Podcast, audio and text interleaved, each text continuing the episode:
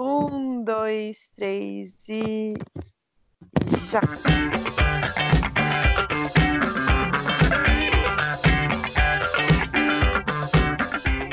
Olá, galera do Corinthians Scouts. Estamos de volta para mais um episódio do nosso podcast. Na verdade, o último do ano. Não espernei, nem briguem com a gente.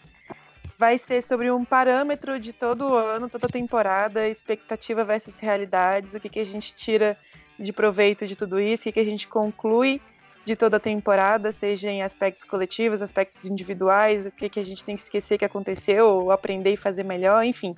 Vamos fazer todo um balanço da, da temporada. Depois vamos fazer também um parâmetro do que, dos jogadores que a gente tem, as características com que a gente pode esperar do ano que vem, é, posições que a gente precisa compor no elenco. Enfim, vamos fazer um balanço geral. A gente está aqui eu, Gisele Andreola, o Lucas, o Yuri, o Jonathan e o Pedro. Vou deixar os meninos darem oi.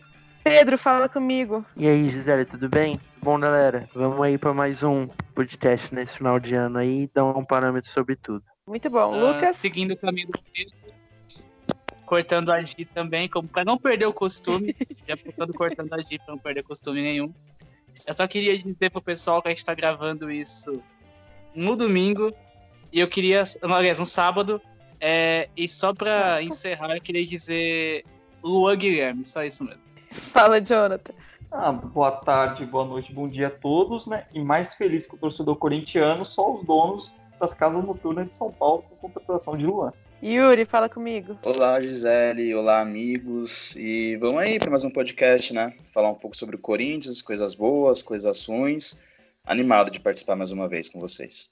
É isso aí. A gente preparou uma pauta, pensou um monte de coisa e agora, de última hora, a gente está gravando esse podcast alguns minutos depois de anunciar de forma definitiva a contratação do Luan. E claro, já pedimos lá no Twitter para vocês mandarem perguntas, e esse é um assunto de como o Luan pode se encaixar dentro do esquema e as características de jogo que a gente conhece do Thiago Nunes. Quem não conhece, escute o último é, episódio que a gente fez, falando sobre Carilli, Thiago Nunes, as diferenças, o que esperar do time com o novo treinador. E, enfim, vamos tocar o barco. Para começar, a gente vai trazer os números gerais da, da temporada. A gente fez 75 jogos com 32 vitórias, 24 empates, empatite voltou, 19 derrotas, 89 gols feitos, uma média de 1,13 por partida, e 70 gols sofridos, uma média de 0,93 por jogo. Então eu vou chamar primeiro aí o Lucas para falar um pouco dessa, do que, que significam esses números na temporada, o que, que ele conclui de tudo isso, um parâmetro geral do que foi o Corinthians 2019. Manda, Lucas. Bom, vamos lá. Uh, você, você tocou um ponto interessante que é a questão dos empates. A questão dos empates resume bem o que foi o Corinthians do Fábio Carilli, a decepção que foi o Corinthians do Fábio Carilli. É, era um time que não tinha ânsia da vitória, consequentemente tinha dificuldades para evitar derrotas. Uh, isso vai em jogos contra a CSA, por exemplo, o jogo com São Bento em Sorocaba, lá no Campeonato Paulista, lá atrás. É, o jogo de Copa do Brasil no começo, jogo com a Avenida, um horror, enfim. É, o resumo do ano do Corinthians é isso: o fiasco que foi Fábio Carilli. É, 20 refor quase 20 reforços, um time inteiro remodelado para ele, com jogadores a pedido dele. É, e um fiasco sem fim. Um time que a gente começou em janeiro com uma expectativa e chegamos em novembro com a mesma expectativa porque não, não aconteceu nada. Uh, é o mesmo time de janeiro foi o time de novembro. Um time sem ideia, um time sem padrão e um time que 11 meses depois ninguém sabia sequer a escalação. Uh, e um time que contratou muito e o treinador, a pedido do treinador, nomes indicados pelo treinador, que inclusive falou que vieram jogadores mais do que ele, havia, do que, do que ele esperava, e ele continuou pedindo reforços. E depois ele próprio disse que o ano dele não foi ruim.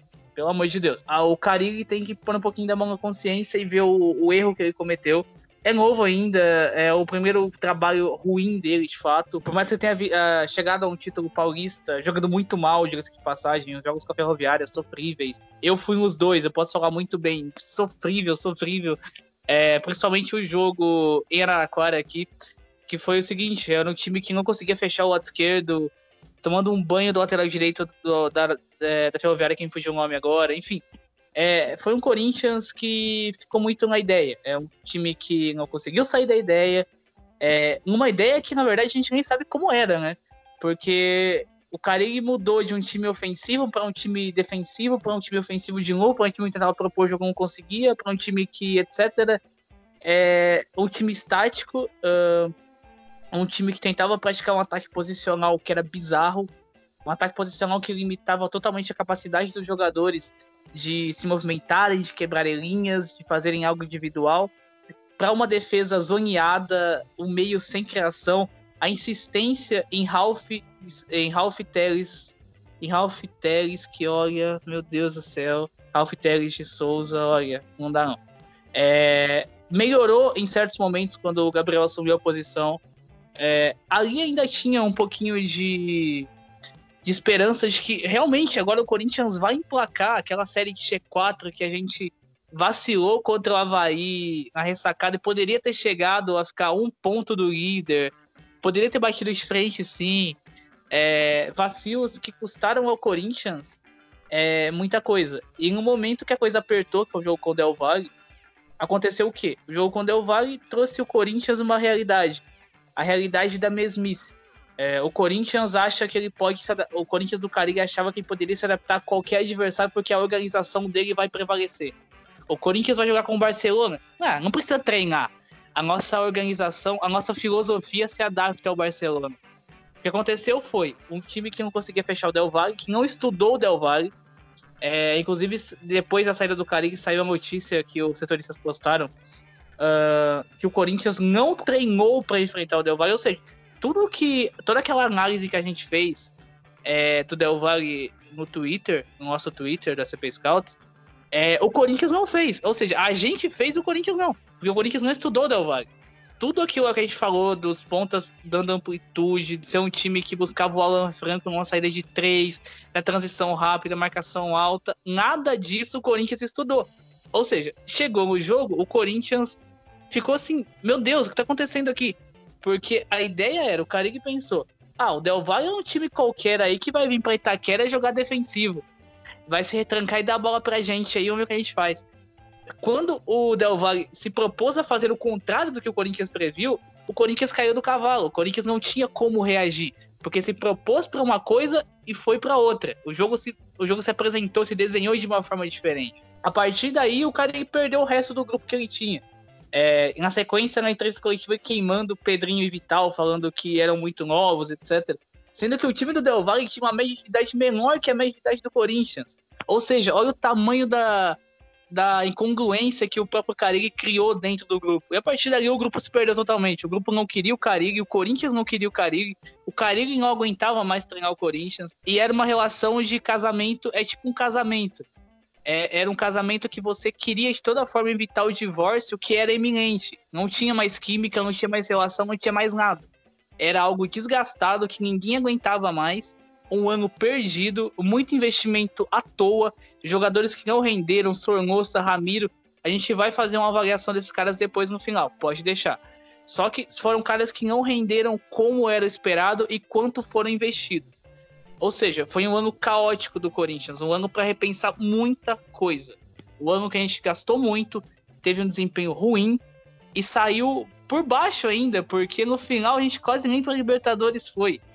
Ou seja, é uma sequência de erros que no final o Coelho deu aquele gás que faltava para a gente conseguir a Libertadores, é, deu aquele gás, deu uma mudança de filosofia que a gente não poderia cobrar. O cara ficou seis jogos no comando, pelo amor de Deus.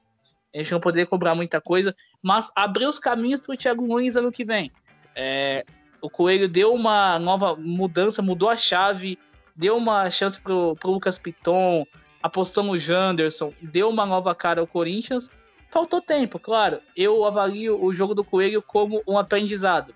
É, o primeiro trabalho do Coelho não foi ruim, conseguiu recuperar a confiança do grupo, fez bons jogos. É, o jogo com o Atlético não foi ruim, o jogo com o Botafogo não foi ruim. O jogo com o Havaí também não foi ruim. Fez um bom jogo com o Fortaleza. O segundo tempo contra o Inter muito bom também. Então, assim, o Coelho recuperou a confiança que faltava e evitou que o ano fosse pior. Conseguiu uma pré-Libertadores. era o que a gente necessitava no momento. Era o objetivo que o Carilli fez ser. É, o Corinthians começou o ano com uma projeção e o Carilli, com todos os seus erros ao longo do ano, as suas insistências, as suas teimosias, é, as suas convicções. Eu falei isso no perfil uma vez. É, o Carilli acha que as convicções dele estão certas e o mundo todo errado. Mesmo o mundo todo tendo certeza que aquilo ali não vai funcionar. Ele faz por pura teimosia e para mostrar que ele está certo e o mundo errado. Resultado: esse ano de 2019 é um ano que o Corinthians tem que aprender muito com os erros que cometeu. É muita coisa errada, muito erro de planejamento, é, erros técnicos, um grupo fraco, é, e moldar o grupo para o ano que vem. Muita coisa aí precisa ser mudada, porque agora a gente vai ter um choque de transição, a volta do Camacho, que depois eu quero comentar e explicar o meu ponto sobre a volta do Camacho. Tudo isso aí, tudo de 2019, você tem que olhar e aprender, Corinthians. E aprender e não fazer igual ano que vem. Não adianta trazer jogador de bandeja pro técnico que acaba depois queimando esses próprios caras, entendeu? É, então, isso aí, 2019 pro Corinthians é um aprendizado para não falar que foi um fiasco. É, o título paulista compensou muita coisa aí e camuflou muita coisa também. É, então, acho que é isso aí. É o ano pra gente aprender e não repetir em 2020, pelo amor de Deus. Pô, eu acho que o Lucas resumiu bem. Eu só vou acrescentar alguns pontos que, que eu percebo, assim, em relação ao Carilli, principalmente. Foi um ano caótico, e como o Lucas falou muito bem, e depois a gente tá com uma expectativa alta pelo que foi 2017, né, com o treinador. Na verdade, ele quando ele vai para ser teimoso, né, quando ele volta com esse sistema muito mais reativo, mas sem conseguir reagir no jogo, essa é a verdade, ele meio que desiste. Então, assim, você pode ver que, para mim, a forma que ele tentou montar o elenco no início do ano foi para propor coisas diferentes, foi para se reinventar. Foi para ele mesmo experimentar outras coisas, só que ele não conseguia. Então ele tentava uma coisa no jogo, no outro tentava outro. E eu até acredito que a, a torcida estava paciente com isso, estava esperando, sabe? Ele tinha méritos com a gente, ele, enfim, ele poderia, teve a chance de, de experimentar coisas novas e durante o Paulista, ali, principalmente depois que veio o clássico com o Palmeiras, aí ele se apegou à ideia de ser competitivo. E eu não estou dizendo que está errado, só que aí ele se abraçou a isso e acabou tirando a confiança dos jogadores, né? Ele traz o Bocelli, liga pro Bocelli, quer dizer, o Bocelli liga para ele, ah, o que, que você espera de mim, o que, que você quer de mim, e aí ele traz o Bocelli e não usa um esquema que favoreça uma contratação do tamanho do Bocelli. Então ele montou um grupo, acho que ele pensou uma coisa e depois, num momento assim de ser competitivo, ele se abraçou com outra e aí tirou confiança de jogadores e aí ele ficava nesse indo e vindo de formatações de, de do clube, do, do, do, da equipe, né, na verdade. E aí ele acabou se perdendo nesse, nesse processo. Depois da, da parada da Copa, ele dizia sempre que não tinha como tempo para treinar e tudo. Depois da parada da Copa, ele conseguiu fazer um pouco isso. Veio, veio a disputa da Sul-Americana, foi tipo um balde de água fria. A gente estava meio que tentando entender o que seria. Parecia um pouco diferente, o clima parecia um pouco diferente. E a forma como o clube lidou com com esse confronto da Sul-Americana, meio que já foi tipo, não, é realmente foi um delírio. E aí, novamente, perda de confiança, todo mundo meio sem entender o que, que era o time. Aquela a identidade mesmo. Ele, ele tinha uma identidade muito forte em 2017, tentou montar um elenco para mudar um pouco, não teve confiança nessa mudança, se apegou ao que era antes, mas sem ter as peças para jogar daquela forma. E ele se perdeu nesse processo. E a minha maior crítica ao Carilli, não. Eu já falei isso em outros podcasts, já falei no Twitter, e vou continuar falando. Minha maior crítica para ele nesse ano foi a falta de transparência quanto aos próprios erros. Ele tentou uma coisa, ele errou. Eu já falei que tudo bem, porque foi a primeira vez dele montando elenco. É, ele não teve convicção no que ele estava tentando fazer de diferente para poder manter aquilo, né, para poder seguir para a temporada. E faltou transparência. E aí ele começa a culpar elenco, começa a perder o elenco, a, a dizer que precisava de jogador com características X e assada, que jogador Y e isso não, não, não era bom para ele. Enfim, se perdeu. E a Era Coelho veio, é, como o Lucas falou, não dá nem pra gente cobrar competitividade. Eu acho que era muito mais é, esperar como é que seria as respostas dos jogadores. E eu também eu concordo plenamente que a resposta foi excelente. Não fizemos bons jogos. Você viu o time se divertindo em campo, o time feliz em campo, com a partir de um técnico que, sei lá, claramente parece ter mais é, conexão com as características dos jogadores. Faz muito, muito, muito tempo que eu não vejo um jogo do Corinthians para dizer, cara, divertido. Eu vou chamar agora o Yuri para dar a visão dele desse 2019. É, eu concordo plenamente com você e com o Lucas sobre esse apanhado geral do que foi o ano do Corinthians. De uma maneira geral, foi algo bem aquém. E eu gostaria de destacar alguns pontos que, por exemplo, acho que o planejamento, né? Acho que uma das lições que o Corinthians tem que ter para esse ano de 2020 que está entrando é a questão do planejamento, porque se a gente parar para pensar, a gente mesmo no perfil falou bastante uh, as carências do, do elenco do Corinthians, né? Você via ali um elenco que era muito recheado de volantes, uh, uh, tinha opções na zaga, tudo bem, precisava de um nome, mas ainda assim tinha ali as, as suas opções. Mas era nítido, a, a, o consenso era, precisa de um atacante, Aí o Corinthians contratou logo contratou dois, aí voltou o Gustavo, aí ficou com três. E urgentemente precisava de um ponta, né? Porque você tinha ali a, a situação do, do Dias, que não jogava, uh, você tinha um Clayson que vinha de uma péssima temporada, e a gente pensava, meu, a gente precisa de um ponta de velocidade. E esse ponta não chegou, chegou depois só, que foi o Everaldo, que aí também nem teve sequência, se machucou. Ou seja, uh, a gente falava, né? A janela do Corinthians não foi ruim, pegou nomes interessantes ali, tipo, aqueles nomes bons para você ter no elenco, que fazem várias funções. Você tem o Ramiro, que pode fazer mais de uma função, e foi importante nesse, nesse histórico vencedor do Grêmio, agora recente. Você tem o Sornosa, que é um jogador que sempre pega, pega muito bem na bola, tem um bom passe, é, e veio, veio para dividir ali a armação com o Jadson. Teve bons nomes, mas faltou atingir as carências do elenco. E a gente falou, meu, uma hora a gente vai ser cobrado por isso, né? Porque tudo bem, você pode fazer um bom mercado, mas tem que ser um mercado equilibrado. E faltou isso pro Corinthians, a gente viu ao longo do ano. A gente terminou o ano com o Janderson, né? Que é, é um garoto que tudo bem, tem personalidade, vai para cima. Se a gente for pegar a porcentagem de drible, de acerto, ele é até mais que o Clayson, por exemplo. Mas ainda assim, a gente vê que ainda é muito cru, erra bastante coisa, erros bobos.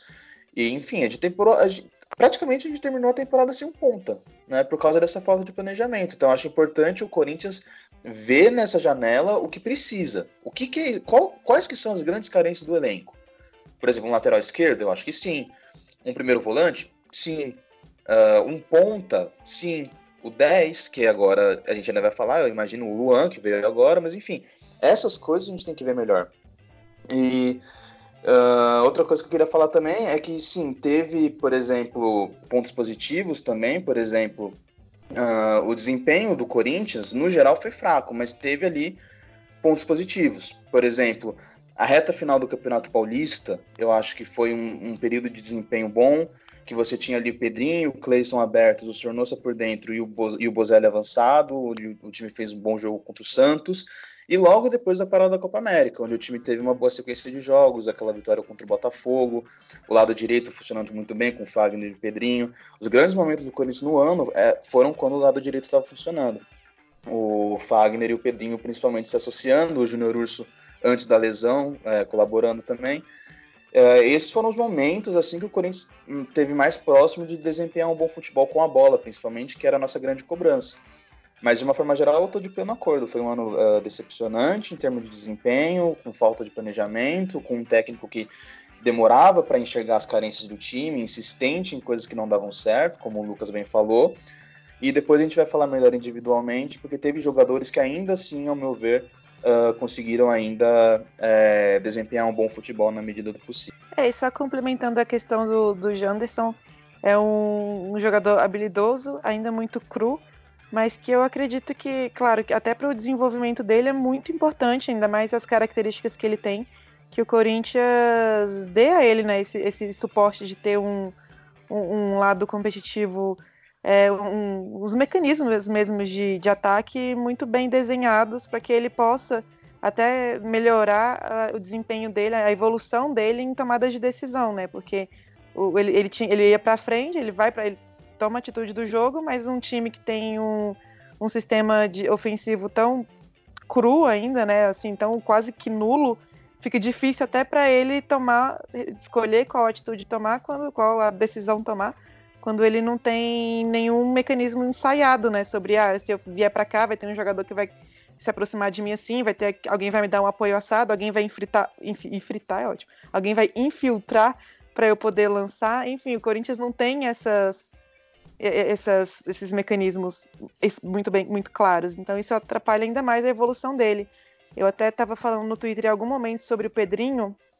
Alguém comentou que ah, o Pedrinho tanto tempo ainda não vinga, não sei o que, isso e aquilo, mas se a gente for parar para pensar, o Pedrinho também ainda não teve, dentro do Corinthians, um estilo de jogo que ajudasse ele a desempenhar o que a gente sabe que ele tem a desempenhar. Muito pelo contrário, são sempre sistemas que muito mais limitam o que ele pode oferecer do que contribuem para a evolução dele.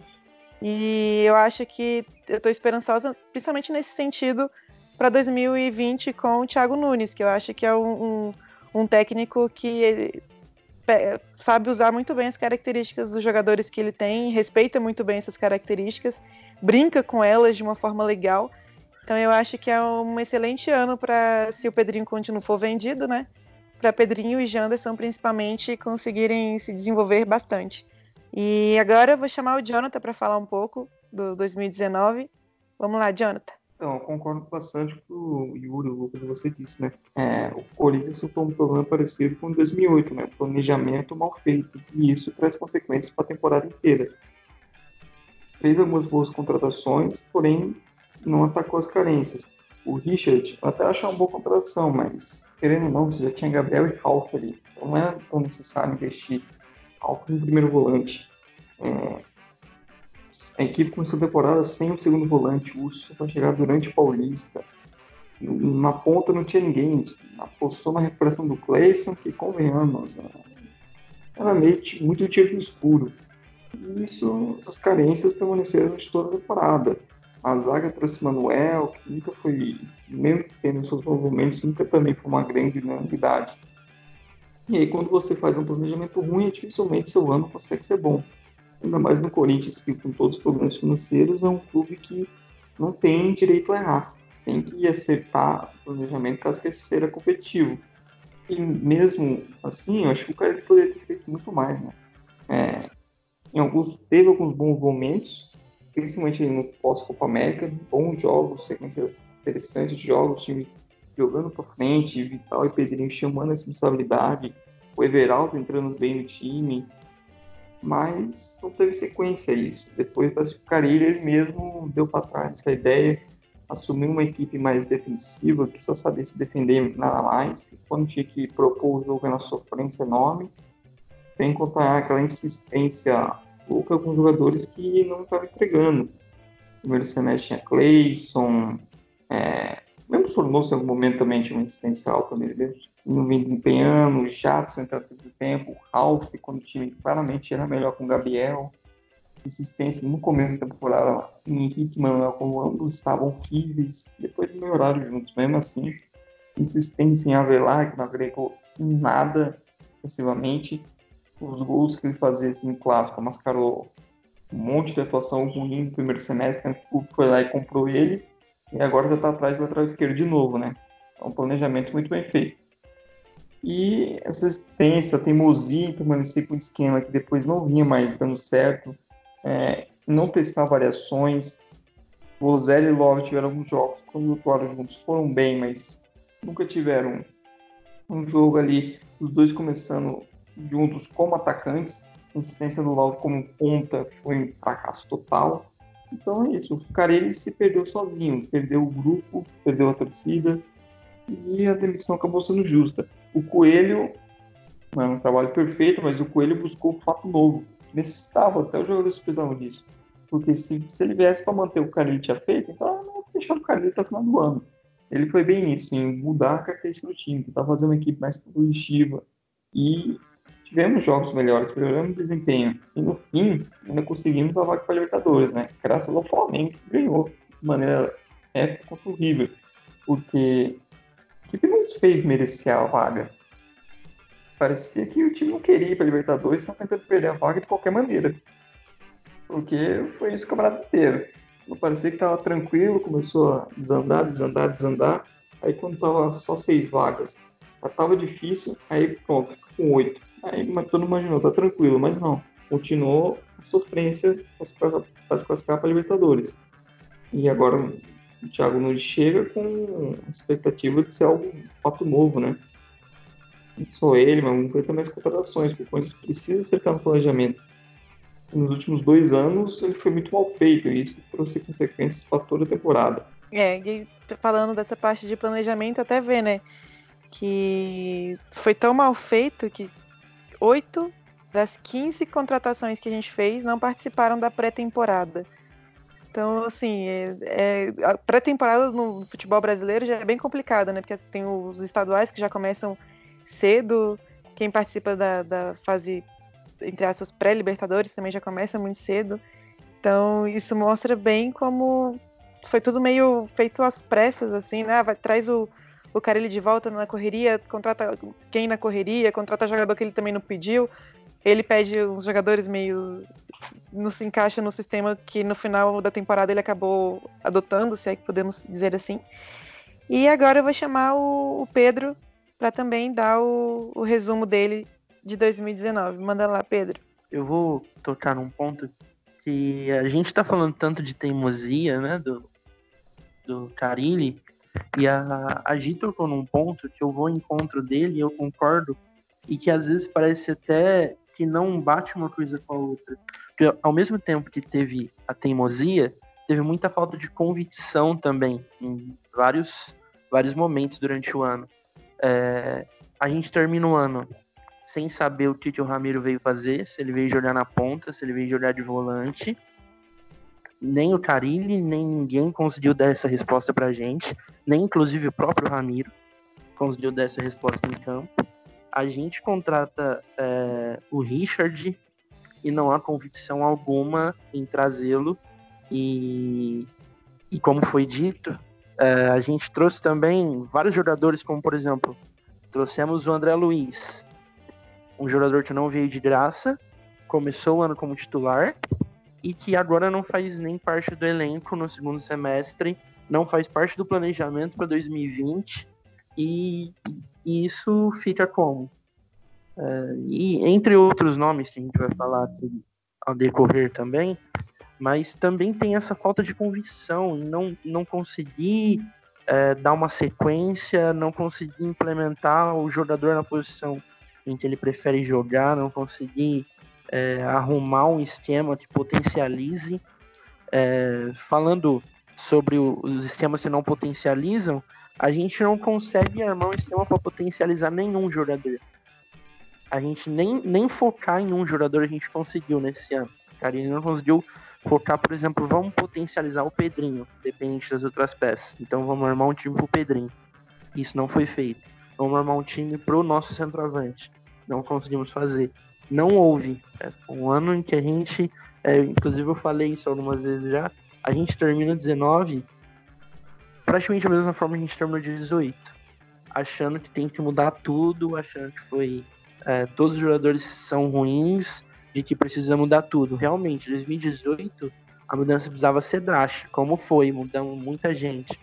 Mas a impressão que eu tenho é que a gente mais perdeu o ano e não conseguiu aproveitar do que precisa mudar tanto. É, a gente precisa sim de contratações, como pontuou o Yuri, um lateral esquerdo, precisamos de um ponta, que inclusive essa é uma, essa é uma carência nossa desde 2017 já. A gente passou 2018 inteiro sem trazer ninguém. 2019 não trouxemos e viemos trazer o Everaldo agora. E por lesões a gente ainda não consegue ter um diagnóstico dele. Fez um bom período no Fluminense, mas o Corinthians ainda a gente não teve tempo para analisar. E terminamos ano com o Janderson. Como vocês já disseram, é um jogador bom, tem que estar tá ali no elenco, porque é, é jogador nosso e a gente precisa moldar, dar um, dar um espaço para ele ali no elenco para que ele possa estar tá atuando, para que ele possa estar tá crescendo, se desenvolvendo num, num esquema em que haja possibilidade dele ser potencializado, seja vindo do banco, seja começando as partidas. E falar um pouco sobre o Pedrinho, por exemplo, que a, a, apesar de muita gente achar que ele ainda não é aquilo que ele deveria ser, foi o nosso melhor jogador. É o jogador do ano. É o jogador que mais entregou, apesar de não ser com os, com os maiores números em gols e assistências, mas é o jogador que entregou mais, assim. Nitidamente, o time sem o Pedrinho cai muito do que o time com o Pedrinho. E, e particularmente, eu prefiro o Pedrinho partindo da ponta. É, entendo que o jogo dele na seleção olímpica vai muito bem por dentro, mas principalmente agora com o Luan chegando, já fazendo a função por dentro, se o Pedrinho não sair, claro, ter o Pedrinho vindo partindo da ponta pode ser importante, principalmente porque eu espero muito que o Thiago Nunes potencialize o Fagner, que é uma arma do Corinthians que a gente precisa usar mais em 2020. A gente precisa do Fagner e a gente precisa ter essa arma que potencialize ele mais. Pode haver essa conexão, o Pedrinho puxa para dentro, o Fagner passa no lado.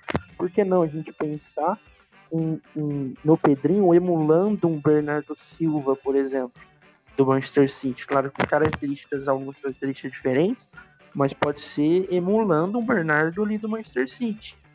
Pode ser uma, um pensamento para o ano que vem, mas eu acho que o ponto principal falando do trabalho do Coelho, foi isso que vocês falaram. É, virada de chave, principalmente. Os jogadores já terem um primeiro contato com um esquema diferente, com uma coisa diferente. Acho que foi um ponto muito bom aí já.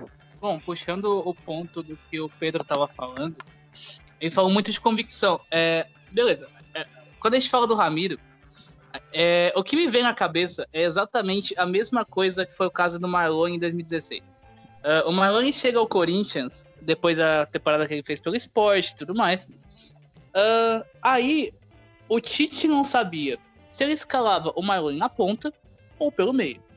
O Marlon foi contratado, foi emprestado. O contrato do Marlon acabou e ninguém nunca soube se o Marlon veio para jogar no meio ou na ponta é a mesma coisa do Ramiro. O Ramiro é o seguinte: o Ramiro é o perfil de jogador que por algum motivo o Carilli contratou. Por algum motivo. Por que eu falo por algum motivo? Simples. Porque o esquema do Carilli, a ideia de jogo do Carilli não passa pelo Ramiro jogando na, na no caso na, na ponta. Não passa. Por quê? Porque é, o Ramiro não tem tanta velocidade quanto o Carilli gosta. Eu não sei se a ideia dele era fazer algo como Romero, como Jorge Henrique, eu não sei. Mas se for, se foi essa ideia, foi muito errado. O Ramiro não é esse jogador. Aí o Ramiro começa o ano sendo o segundo volante, emulando o que seria, podemos dizer assim, um ritmista. Beleza, vamos colocar o Ramiro no segundo volante. Beleza. Aí, o jogo com o São, o São Caetano na estreia foi até bom. Gostei do Ramiro sendo o ritmista. Beleza. Aí começa é, a questão, porque a gente começou o jogo com o São Caetano com o Richard como primeiro volante e o Ramiro segundo. Uh, ok. Aí o Richard, por algum motivo, some do elenco, é, some, e vai pro Vasco fazer um, um, excelente campeonato e a gente com o Ralph aqui. Mas ok, vou tocar nesse ponto depois. É, beleza. Aí o que acontece? O nosso querido Ramiro perde espaço também por quê? Porque o Ralph começa a entrar no time é, e perde totalmente aquela conexão. Por quê? Porque o Richard limpava muito bem a saída de bola e conseguia acalmar essa saída de bola. Com o Ralph, o Ralph sobrecarregou o Ramiro de uma forma que a torcida queria que o Ramiro fizesse uma função que ele não ia fazer. Que ele fizesse uma coisa que ele não ia fazer. Aí a torcida começou a cobrar o Ramiro de uma forma como se ele fosse um volante de infiltração. Ah, mas o Ramiro não pisa na área. Gente, o Ramiro não foi contratado para pisar na área. Ele não foi. É, ele não foi contratado para fazer a função que vocês acham que ele foi. Agora, assim, ah, mas o Ramiro não, é, é inútil, não tem função. Beleza, quem pediu a contratação foi o Carilli. Agora, onde o Carilli acha que ele ia colocar o Ramiro, eu não sei, porque em momento algum, na ideia de jogo dele, o Ramiro entra. Em momento algum. Ah, mas ele, o Michael era diferente. A característica era diferente. Ah, mas não tem, não tem comparação. Se você pegar os jogos, a ideia de jogo do Caribe, buscar a ideia de jogo do Caribe, que é totalmente baseada no jogo do Tite, tá? Vamos imaginar o seguinte: vamos imaginar o Ramiro com o Tite. também não faz sentido. Ou seja, a contratação do Ramiro ela é totalmente sem sentido do começo ao fim. Por quê? Não pelo jogador, porque eu acho que pode ser útil e vai ser.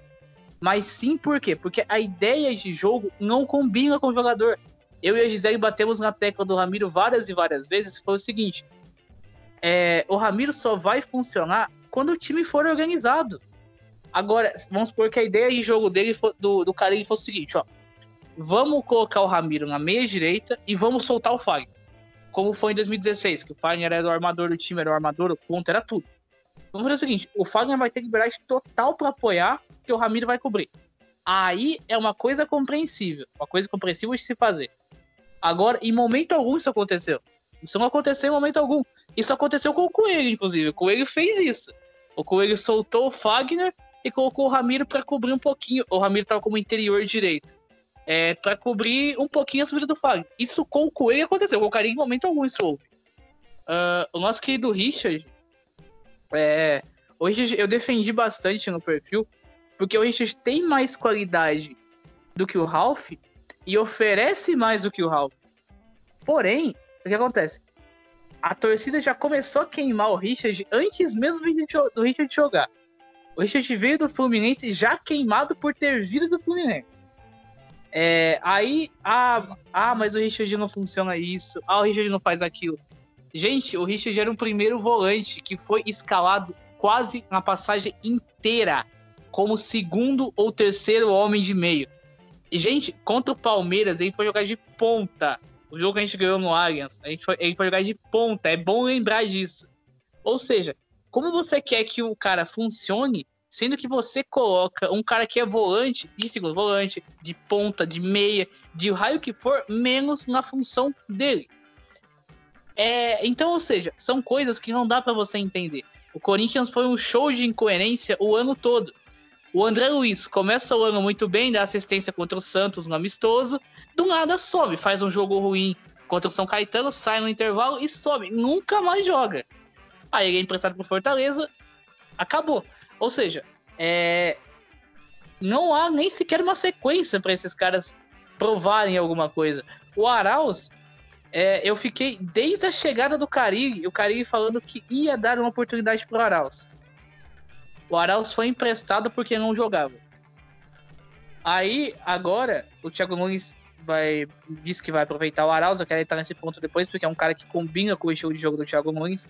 E eu vou citar ele, Camacho, entre outros aí. O pessoal falando muito do Thiaguinho também. Eu vou comentar sobre o Thiaguinho.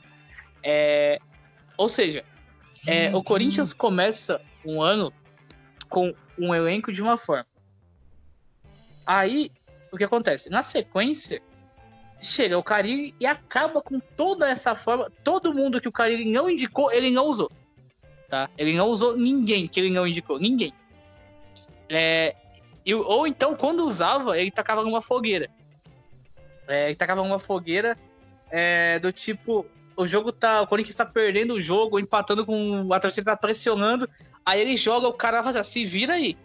Entendeu? Se vira aí. Aí o que acontece? O Carilli começa o esquema, aí acaba o primeiro semestre é, e vem a parada da Copa América, etc. O Corinthians volta melhor.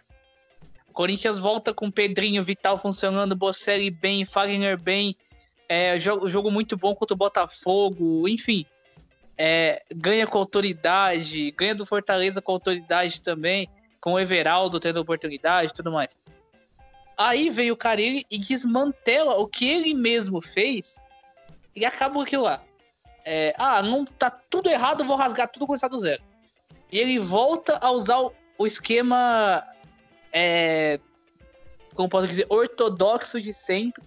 O esquema que todo mundo sabia que não ia dar em nada, não ia sair nada dali.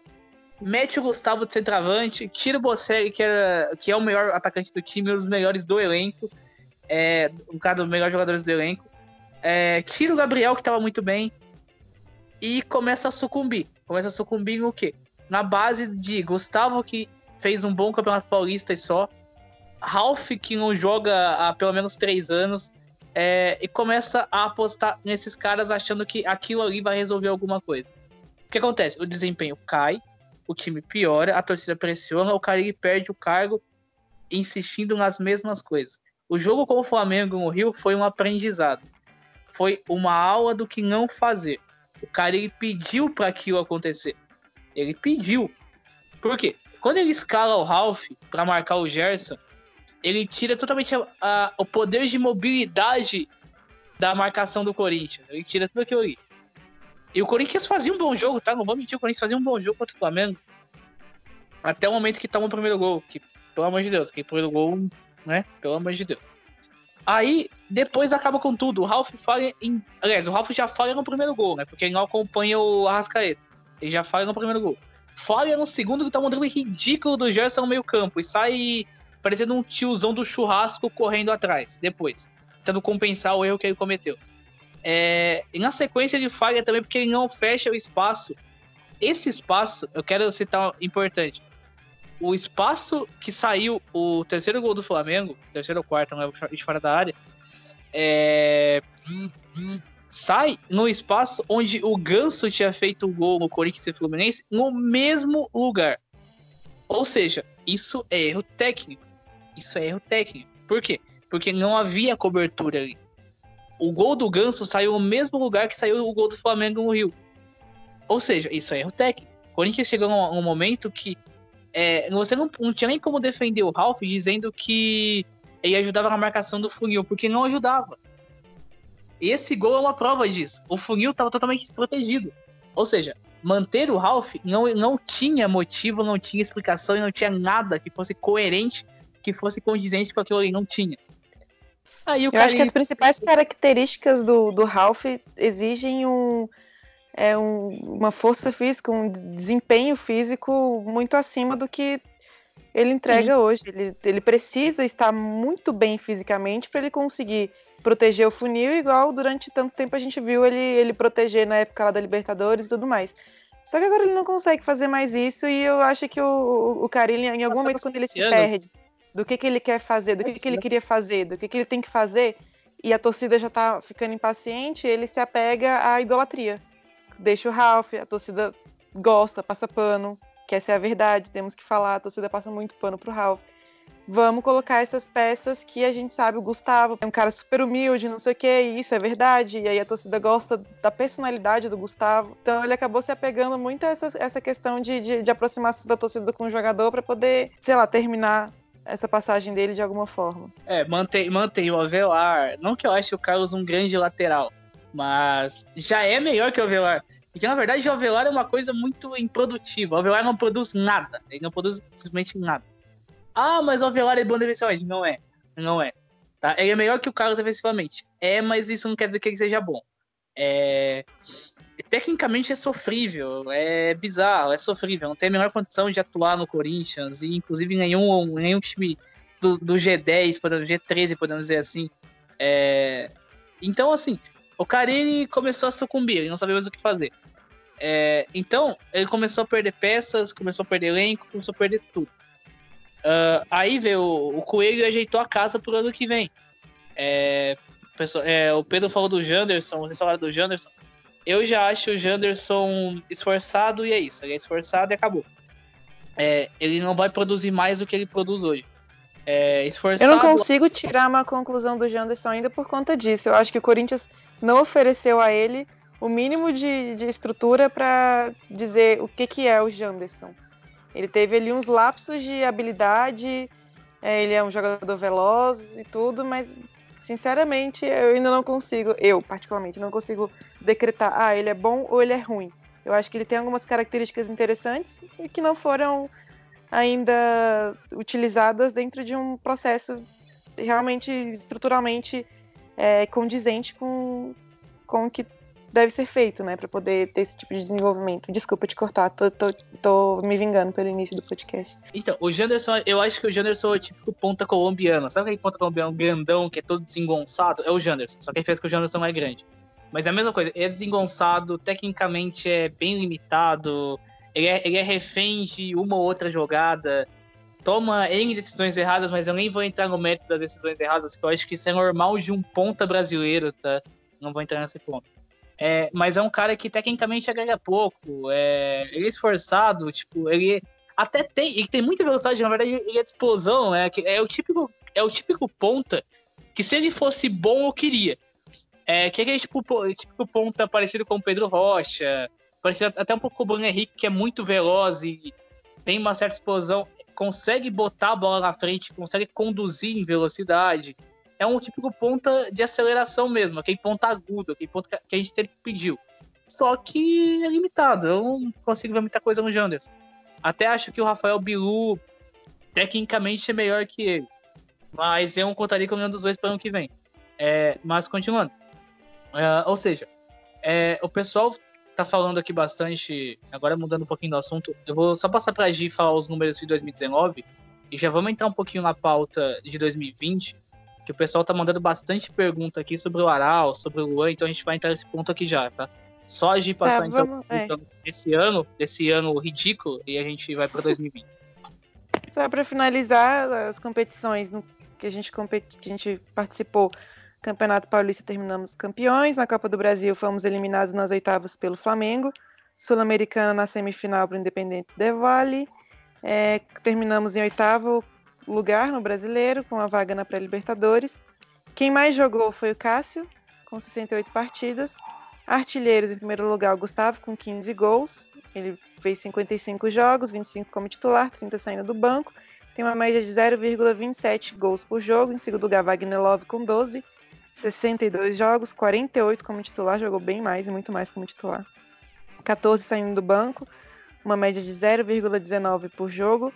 E o Bocelli com 11 gols, 48 jogos, apenas 30 como titular e 18 saindo do banco, uma média de 0,22 por jogo. As assistências tornou-se em primeiro lugar com 11, Cleison com 9, Pedrinho em terceiro lugar com 7. Participação em gols, primeiro lugar, o Gustavo, 19 participações, 15 gols e 4 assistências. Cleison em segundo lugar, 16 participações, 7 gols, 9 assistências. Pedrinho em terceiro com 14, 7 gols, 7 assistências. Wagner Love, 14 participações, 12 gols, 2 assistências. Além desses números que eu trouxe, que na verdade essa questão das artilharias, assistências aqui, eu nem coloco tão, como tão importante para o que foi o balanço, porque foi caótico, bem caótico. Eu até defenderia que o Bocelli ele tem uma média, por exemplo, de 0,22 por jogo, enquanto o Wagner Love tem 0,19. Sendo que a gente sabe da, da, da, das participações de cada um. Não sei quem vai lembrar que lá no início de 2019 eu fiz uma pesquisa trazendo as contratações e as novidades do Corinthians para os torcedores colocarem o que, que eles achavam. Aí eu vou só dar um parâmetro aqui rapidinho para a gente rir um pouco da expectativa versus realidades e a gente entra em 2020 com tudo. É, eu trouxe o patrocínio do BMG, o que, que o pessoal tinha achado. Deu 80% praticamente ótimo e 20% bom. Acho que BMG hoje ninguém entende o que, que é direito esse BMG, o que, que ele significa, o que, que ele traz financeiro, é uma coisa muito nebulosa. Até tem envolvimento agora que anunciou a contratação do Luan antes do próprio Corinthians e a gente não consegue entender direito. Muito falta de transparência.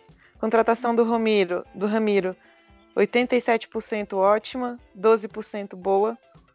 Sornosa, boa, 82%. O Richard, muito parecido com o do Ramiro. O Gustavo, Gustavo, não, Gustavo Silva, nossa, esse aí nem chegou a, a quase jogar aquele que veio do, do Curitiba, também ficou bem dividida a galera. Uh, Michel Macedo de lateral, muito dividido. André Luiz, a maioria achou bom. O Gustavo, Gustavo agora sim, ótimo, 58%, boa 39%. É, Bocelli foi a, acho que a maior expectativa de todo mundo, porque foi 92% achando ótima e 7,8% achando boa. O Manuel, o zagueiro, 60% achou boa, 7% achou ótima ruim, 11,7%, não sei, 21%. O retorno do Love, 53% achou bom, 15% ruim, 29% ótimo. O retorno do Carilli. o retorno do Carilli a gente tem 96,9% achando ótimo. Eu voltei nessa parte também, eu confesso. Boa, 2,3% e não sei, 0,8%. Ninguém achou ruim. Então é isso, é uma, só um parâmetro da expectativa da Fiel versus realidade. Acho que a maioria do, do que tem aqui foi meio decepcionante. Alguns a gente ainda não consegue nem tirar uma conclusão exata, como por exemplo o Bocelli, embora eu goste do, do Bocelli. Eu sei que na temporada ele não teve respaldo para jogar e a gente realmente concluir se a expectativa foi maior do que, a, do que ele trouxe, porque ele não teve oportunidade mesmo de, de trazer o que se espera dele. Interrompendo aqui a programação para dizer que esse episódio ficou muito grande, já são 50 minutos, então vamos encerrar essa parte do parâmetro de 2019 por aqui. E na parte 2 desse episódio a gente traz a projeção para 2020 com as características do Thiago Nunes etc, etc, tudo que a gente já falou que vai falar. É isso, é nóis, vai Corinthians.